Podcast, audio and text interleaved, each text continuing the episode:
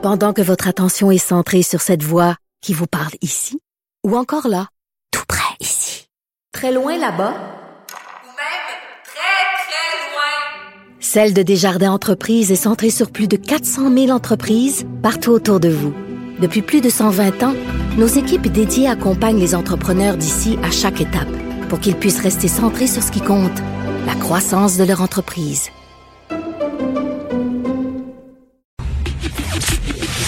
Le, commentaire de Steve Fortin, des positions pas comme les autres. Steve, il faut se parler de Sugar Sammy. Ma blonde écrit là-dessus aujourd'hui. Il a fait une joke hier. C'est une joke ou c'est quoi? C'est-tu, faut-tu le prendre en riant deuxième degré ou alors euh, c'est le fond de sa pensée? Mais il a écrit concernant là, la défense du français, puis on s'en est parlé hier, Steve, puis tu disais qu'il y a une réaction auprès des anglophones épidermique au fait qu'on veuille renforcer la loi 101. Et lui, il a dit, ben c'est ça. Toutes les, tous les commerces au Québec vont faire faillite, mais au moins, ils vont faire faillite en français. Ben écoute, euh, c'est pas la première fois, puis euh, je veux dire, euh, Sugar Sammy, Sugar Sammy a jamais eu peur de se mouiller puis de, de- d'afficher ses convictions politiques. Et il arrive parfois que le militant déborde et que ce soit le militant qui parle et non pas l'humoriste. Et c'est le cas présentement. De la même façon que Mitch Garber l'a, l'a appuyé, puis euh, il disait oui, on veut bien que on veut bien que ça se passe en français. Puis là, il y allait d'un- d'une, litanie là, qui était pro-francophone. Puis après ça, il parle de la language et de la police linguistique, presque la Gestapo. Là. Mais il On écrit en anglais, d'ailleurs. Il écrit un texte en anglais. Ah oui, c'est tout en anglais. Puis, garde, euh, rendu là, il faut comprendre, là, c'est, c'est, tu sais, euh, Mitch Garber, Sugar Sammy, ces gens-là militent, euh, puis ils ont le droit, c'est tout à fait dans, c'est, ils ont le droit, mais faut pas, faut pas non plus, euh, tu sais, faut- il faut être capable de, de voir et de comprendre d'où ces gens-là viennent, puis qu'est-ce qui, euh, qu'est-ce qui les agace exactement. Moi, ça me fait rire parce que là, j'ai vu des gens, autant là, des gens à gauche que aussi là, si on veut, parmi les voix les plus, les plus connues de, de, de, de- parmi là, si on veut, la, la confrérie anglo-québécoise. Ce qui les agace, c'est 5 millions, c'est l'embauche au, au final d'à peu près 37 personnes euh, à Montréal dont on voudrait, parce qu'on en sait un peu plus, dont on voudrait qu'ils accompagnent les compagnies euh, à se franciser. Moi, je, je comprends pas comment on peut être contre ça. Puis non seulement ça, il y en a qui disent oui, mais ça n'a pas de bon sens de dépenser 5 millions pour ça. J'ai fait la vérification avec un de mes amis qui est, qui est pas mal plus ferré que moi en chiffres. C'est 0,0000406 du, budget des dépenses gouvernementales du Québec. Et c'est celle-là, tout à coup, qui fait déborder le vase pour certains qui vont dire ça n'a pas de bon sens de dépenser pour ça en temps de pandémie. Euh, en passant, là, euh, dans la même journée, Simon Jolin Barrette parlait aussi euh, d'un projet de loi à venir et de dépenses inhérentes à ça pour qu'on cesse les, les, les, les traitements là, de conversion sexuelle puis tout ça. Les- en tout cas, écoute, moi, là, rendu là, je- on, on le sait très bien d'où ça vient, tout ça. Puis Sugar Sammy, c'est aussi à qui il parle. Et ça va probablement faire du faire, rire quelques personnes qui déjà sont vendues euh, au type d'humour qu'il fait, puis aussi à ses positions politiques, tant mieux. Mais entre toi et moi, là, euh, je veux dire, il y a Ben, absolument rien de mal que en ce moment, à ce, en ce moment-ci, surtout à la lumière des rapports qui ont été faits par le Conseil supérieur de la langue française et de l'Office québécois de la langue française sur la langue de travail à Montréal, qu'il agisse maintenant, c'est, je veux dire, c'est Ben oui. tout à fait Et- légitime. Et écoute, euh, Sophie euh, Durocher écrit dans, dans sa chronique, euh, parce que là, il travaille en France, il est dans une émission française sur Sammy, Mm-hmm. donc il est en France, et elle dit, mais t'acceptes qu'en France, les choses se passent en français, ça te dérange pas, alors pourquoi au Québec, tu ne l'acceptes pas? Et on revient à ça, c'est que ils ont jamais digéré la loi 101. Ils l'ont jamais digéré. Non seulement ils l'ont jamais digéré, mais je le sais parce que j'ai des amis aussi. euh, après tout là, j'ai j'ai- été élevé en Outaouais, j'ai été élevé à moitié en français, puis à moitié en anglais. J'ai des amis anglophones qui parfois m'écrivent en privé quand je publie des textes qui sont qui prennent ça un peu euh, ish. Puis après notre chronique d'hier, j'ai justement eu une conversation avec un, un ami à moi qui, qui, qui est un qui est de descendance anglophone, un ancien ami d'Elmer euh, maintenant dans Gatineau, qui me disait écoute, j'écoutais ta chronique, puis tout ce que vous faites dans le fond, c'est retarder l'inévitable. Tu sais, euh, peu importe la loi 101, peu importe ce qu'il va faire, euh, on, on va pas arrêter la tendance, puis il dit à terme, euh, je veux dire, le, le Québec va devenir bilingue, peu importe ce que vous allez faire. Puis d'une Ouais. certaine manière, il- des fois, tu sais, je me dis, ben peut-être qu'il n'y a pas tort, mais il y a une, une chose, par exemple, on va surtout, on va toujours ben pas blâmer ceux qui vont essayer de, de, de, de renverser la vapeur, puis c'est Ben, ce qu'on doit faire. Écoute, moi, ce que je dis, c'est qu'on ne se rendra pas à l'abattoir en, en- en- en- tranquillement, paisiblement, en disant rien. Et, en, et en sifflant puis euh, en faisant comme si de rien n'était. Et, et là-dessus, la plus grosse bataille, ça va être là. La plus grosse bataille, c'est dans la deuxième euh, version du plan, ou en tout cas dans la deuxième euh, étape de ce plan-là. À un moment donné, euh, il va falloir qu'on aille un petit peu plus loin. Accompagner les, les, les compagnies, OK, oui, c'est correct, mais on le sait, et, et depuis très longtemps, dans certaines régions du Québec, on peut vivre, on peut travailler uniquement en anglais.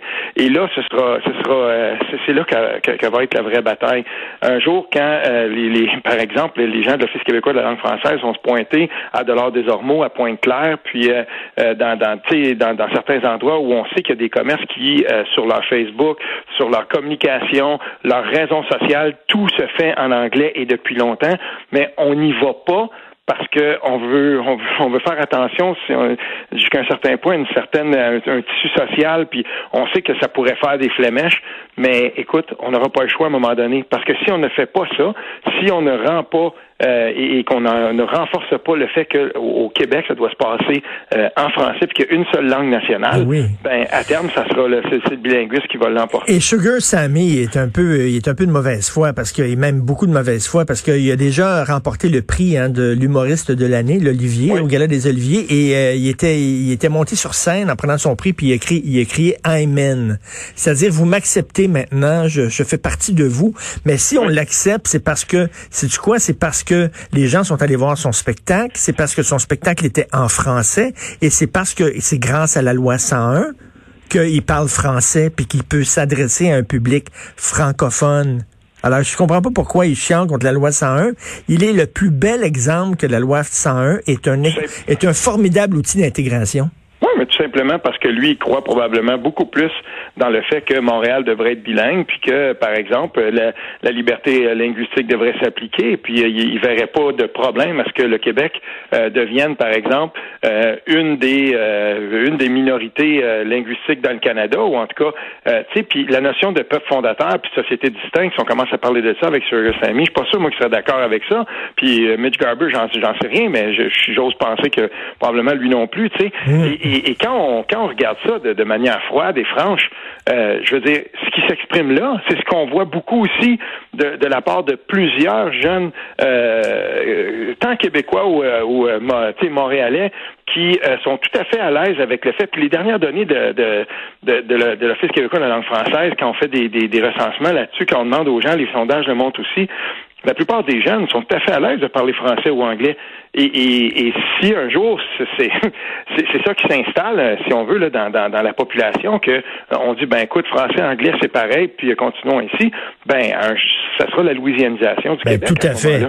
Tout à fait. Écoute, on va aller du côté de la France. Il y a une lettre ouverte qui circule euh, en France dans les médias français qui est extrêmement importante. Oui, c'est très important ce qui se passe là. Puis euh, je continue à regarder et à suivre euh, le procès de, de, de, de ce qu'on de ce qu'on entend là, euh, au procès de Charlie Hebdo.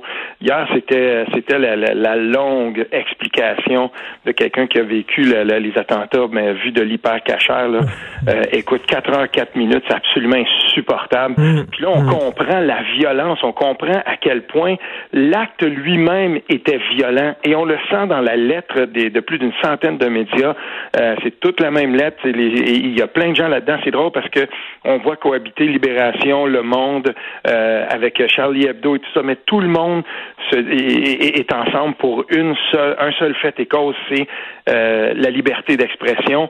Et on rappelle dans cette dans cette lettre-là que euh, il y a pas de, il y a, rien là pour le blasphème là, euh, en France. Et puis Là, là-dessus, moi, je suis. euh, des fois, je me dis, mais tabarnouche, j'ai vu. Moi, j'ai vu des, des, des gens ici, euh, et plus que je le pensais, qui sont prêts à dire, ben nous, on n'est plus Charlie, puis euh, euh, ça, ça, ça prête des dérives, c'est, c'est l'islamophobie, puis tout ça.